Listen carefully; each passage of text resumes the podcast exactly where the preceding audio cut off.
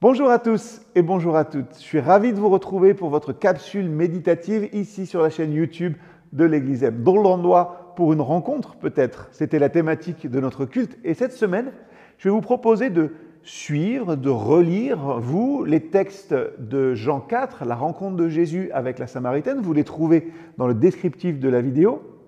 Et je parlerai des réalités qui se trouvent dans ce texte à partir d'autres textes bibliques. Et le premier texte biblique que je prendrai en parallèle pour débuter cette nouvelle semaine de méditation, c'est celui d'Ésaïe 55. Je lirai simplement les versets 1 à 3.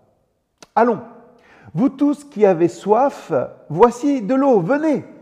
Même si vous n'avez pas d'argent, venez, prenez de quoi manger, c'est gratuit. Achetez du vin ou du lait, c'est pour rien. Pourquoi dépenser votre argent pour ce qui ne nourrit pas pourquoi vous donnez du mal pour ce qui ne rassasie pas? Écoutez-moi bien, et vous mangerez ce qui est bon. Vous vous régalerez de ce qu'il y a de meilleur. Accordez-moi votre attention et venez à moi. Écoutez-moi et vous vivrez. Lorsque Jésus rencontre la Samaritaine, il lui demande de l'eau à boire. Mais il sait, il sait qu'il y a également chez cette femme une soif bien plus profonde. Et Jésus va chercher à apaiser la soif de son âme en lui montrant l'eau vive qui étanche toute soif spirituelle. Je crois que dans notre vie, nous avons tous soif de quelque chose, d'amour, de justice, de paix, peut-être de vérité. Et on le dit souvent, mais je crois que c'est vrai, seul Jésus peut étancher pleinement nos désirs les plus profonds. Dans le passage d'Ésaïe, Jésus invite ceux qui ont soif à venir à lui et il promet de leur donner gratuitement cette eau vive qui étanchera leur soif spirituelle. Oui, je crois qu'aujourd'hui, on a tous en nous finalement une soif spirituelle, une soif de quelque chose, une soif de sens. Et si vous n'êtes pas d'accord, vous pouvez tout à fait le marquer dans les commentaires et on en discute.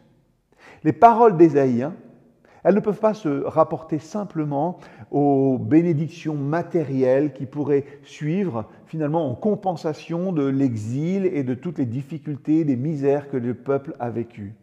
On a ici un appel prophétique assez solennel et les biens promis hein, sont là pour nous montrer qu'ils sont d'une nature plus élevée. Écoutez-moi, écoutez-moi, voilà ce que dit Jésus. Les aliments offerts sont une image du salut que Dieu promet à tous et à toutes gratuitement et largement, à une seule condition, finalement qu'on vienne le chercher. Et c'est tout d'abord tout simplement de l'eau et du pain, des aliments indispensables. Et puis, plus tard, vient d'aimer des aliments plus coûteux et plus nobles, le vin, comme le lait des vieillards, et le lait, ce vin des enfants.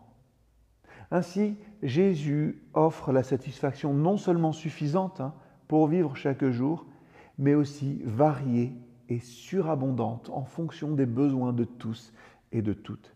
Et tout ça, c'est vrai, ça ne se démontre pas, mais ça se vit dans une relation vivante avec le Christ. Prenez quelques instants aujourd'hui pour reconnaître cette soif en vous. De quoi avez-vous soif? Et demandez à Dieu de vous donner l'eau vive pour la satisfaire. À très bientôt.